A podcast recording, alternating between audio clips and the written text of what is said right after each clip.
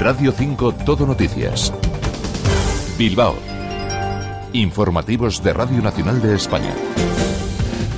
Egunon Vizcaya, ¿cómo están? El gobierno vasco ha activado el plan especial de emergencias por riesgo de inundaciones. El Cadagua se ha desbordado en Balmaseda, donde el caudal corre con mucha fuerza y allí tratan con sacos terreros y otras medidas que el agua no inunde pajos y sótanos. En Balmaseda, desde el mediodía, se han recogido 80 litros por metro cuadrado. Vamos a conocer cuál es el pronóstico que nos espera para las próximas horas con la EMET Luz Cepeda. Egunon. Egunon, durante la mañana todavía con lluvias en Vizcaya que irán perdiendo intensidad a lo largo de la tarde, pero continuarán. Por la mañana serán más intensas y persistentes. Nevará a partir de 800 metros en zonas del interior. El viento del noroeste será más fuerte en la costa y en zonas altas. Tendremos todavía por la mañana olas de 4 o 5 metros de altura, un oleaje que irá perdiendo intensidad según transcurra la jornada. La temperatura máxima prevista es de 12 grados en Bilbao. Es una información de la Agencia Estatal de Meteorología.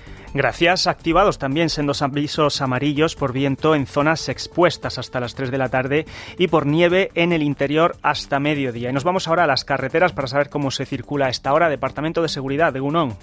Egunon, buenos días. En estos momentos todavía persisten algunas retenciones por afluencia de tráfico en la carretera de la avanzada, la Vizcaya 637, en la zona de Leyoa Erandio, sentido Rontegui. Por lo demás, eh, no hay ningún accidente a tener en cuenta y tampoco hay otro tipo de problemas en la red viaria vizcaína. Eso sí, hay que circular con precaución ante el riesgo generalizado de poder encontrar balsas de agua o pequeños desprendimientos que dificulten la circulación.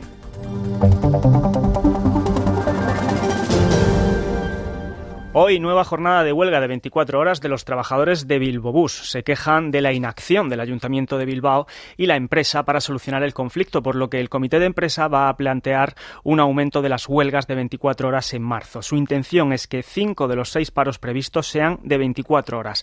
Además, este jueves 29 de febrero habrá nuevos paros parciales de 4 horas por la mañana y por la tarde. José Fernández, presidente del comité de empresa. La situación ya se perpetúa en el tiempo y todo parece que a lo que nos hemos abocado es a un enconamiento de la propia negociación y por tanto tendremos que vernos en una situación de un incremento de los días de paro. Y otra reivindicación laboral nos lleva a la UPV. Allí los sindicatos LAB, Steilas y ELA han convocado para este martes una concentración de su profesorado y personal investigador para exigir una mejora de las condiciones laborales. La concentración se llevará a cabo a las nueve y media frente a Vizcaya Aretoa antes del inicio del claustro de la Universidad Pública Vasca.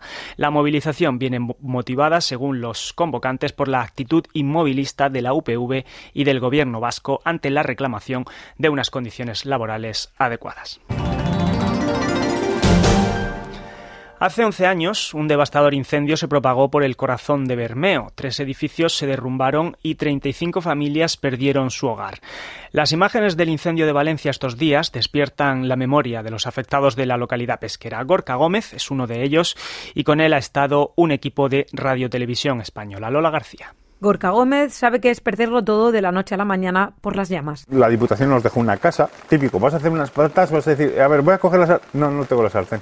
O me voy a poner la chaqueta. ¿Qué, qué chaqueta? Al drama de quedarse sin nada se le suma la burocracia. Desde 2013 a 2019 no había casa, pero hay una hipoteca. No solamente eso, que yo me tuve que comprar otro piso. Dos hipotecas hasta el 2019. Gorka pide para las víctimas de Valencia más sensibilidad por parte de las administraciones y aseguradoras. Lo primero que le diría a las aseguradoras y a los peritos de aseguradoras es que tengan empatía con la gente. Que ya sabemos que tienen que hacer su trabajo, pero hay gente que ha perdido todo o casi todo y algunos han perdido familiares.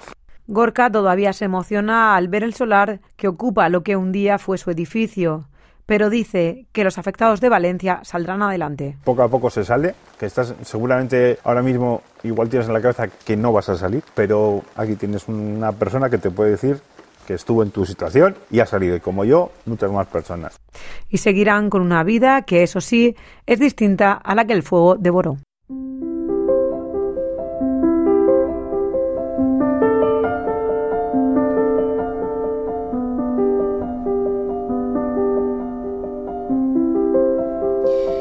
Hoy comienza Gutun Suria, el Festival Internacional de las Letras que se celebra cada año en Ascuna Centro A, en Bilbao.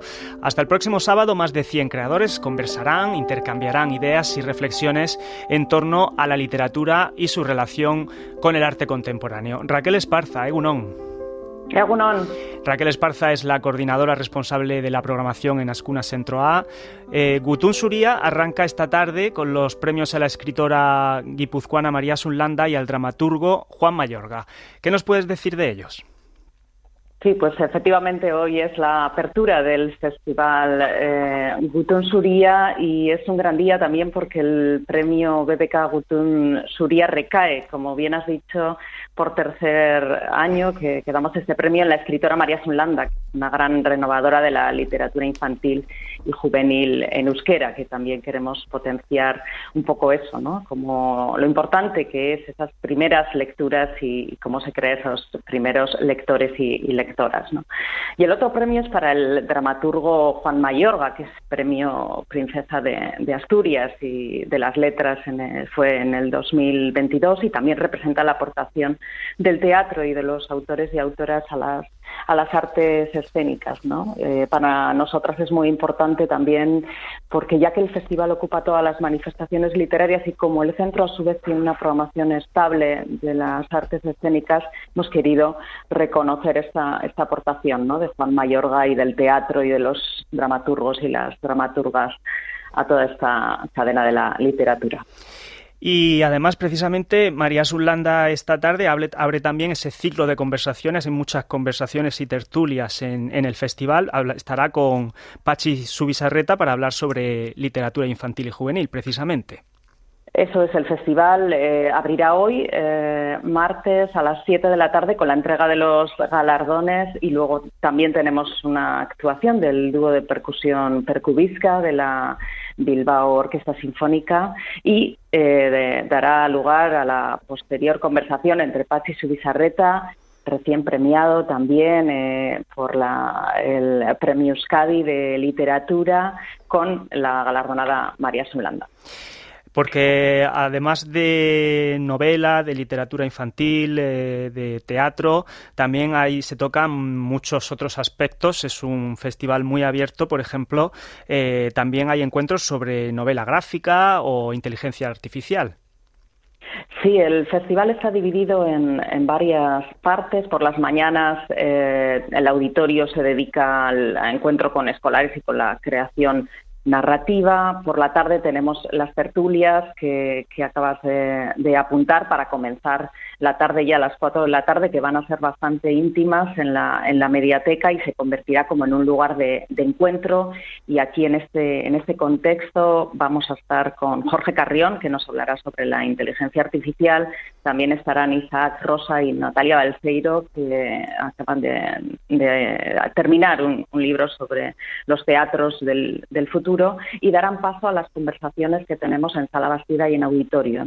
En Sala Bastida serán encuentros en torno a la creación literaria mm, vasca, donde tendremos, eh, eh, me dejaré alguno, pero estarán Mirena Muriza, Iñigo Asís, eh, Isabel de Naverán, Nerey Barzabal, Arancha Urreta Vizcaya, entre, entre otras.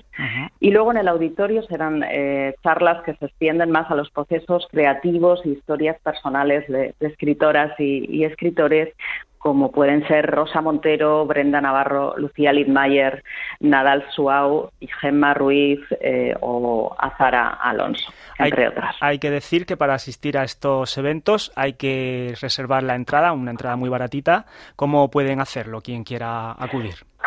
Sí, eh, Gutun Suria Bilbao cuenta con un site específico, además, en, nuestra web, que es gutunsuria.ascunacentro.eus, en la que podéis encontrar toda la información del festival, la venta de entradas e incluso, bueno, pues más información. Iremos colgando también durante el festival muchas de las conversaciones que tendrán lugar esta semana. Muy bien, pues hasta el próximo sábado está Gutun Suria en Ascuna Centro A. Raquel Esparza es la coordinadora responsable de la programación allí y nos ha hecho un aperitivo en, antena de todo lo que podrán encontrar a lo largo de esta semana. Muchas gracias por haberlo compartido con nosotros. Muchas gracias a vosotras. Esperamos.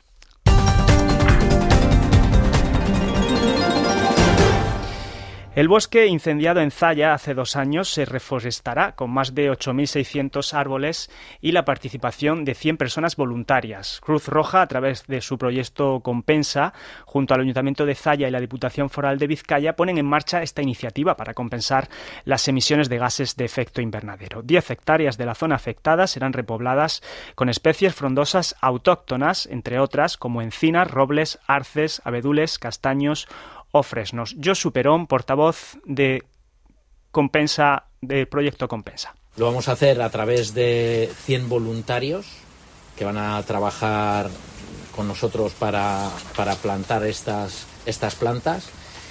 El, el, lugar es precisamente aquí en Zaya, precisamente por el incendio que hubo en el 2022, para recuperar esa zona, para reforestar esa zona les hablamos ahora de otra propuesta cultural para la Semana Santa de Bilbao. Se ha presentado Basque Fest del 27 al 31 de marzo. Las calles de la villa se llenarán de color gracias a las variadas propuestas que trae este festival. 30 espacios acogerán poesía, teatro, danza, deporte y mucha, mucha música en forma de conciertos, calejiras y sesiones de DJs. Además, 380, 308 restaurantes participarán en esta edición en la que también habrá catas de productos de kilómetro cero. Por otro lado, destacan las visitas teatralizadas por Bilbao y Surría y las actividades para los más pequeños como talleres de circo y sesiones de teatro en Doña Casilda o los espectáculos de magia en el ensanche. Por cierto, Gargantúa andará por la explanada del Guggenheim. Podrán saber cuándo consultando la información disponible en la web basquefest.bilbao.eu. Escuchamos a Xavier Ochandiano, concejal de Comercio y Turismo. Por las mañanas, malabares y acrobacias en el parque y magia por la tarde en el ensanche. Son algunas de las propuestas para divertirse en familia. Además del Gargantúa, eh, que estará en la esplanada del Museo Guggenheim Bilbao.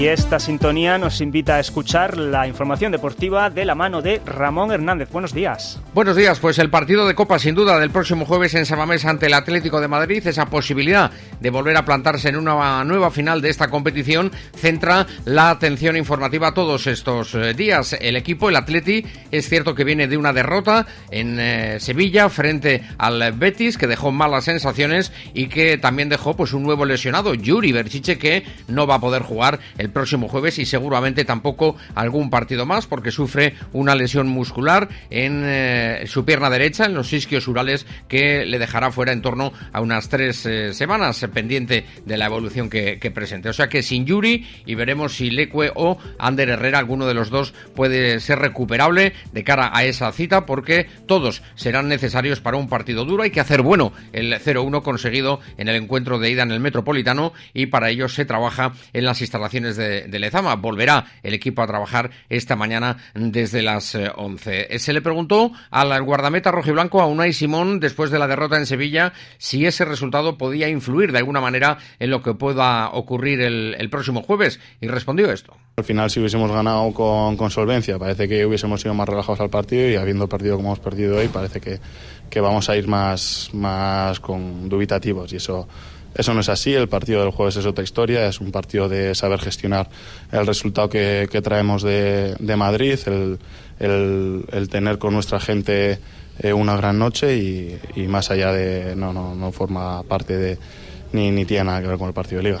Bueno, pues ahí están las ganas y la ilusión de la plantilla en la voz de Unai Simón. A ver qué pasa con la posibilidad de recuperar jugadores de cara a esa cita. Será mañana cuando hable Ernesto Valverde en la previa por la tarde, pero antes hay que entrenar eh, en el día de hoy a ver si las noticias son buenas en torno a la enfermería.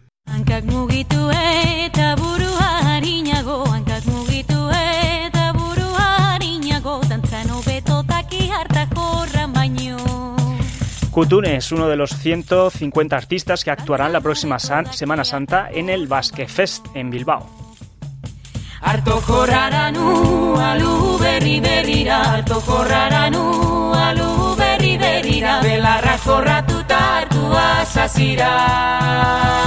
Y con este aperitivo les dejamos por el momento. Sigue la información en esta sintonía, toda la información nacional e internacional. Pasen buen día.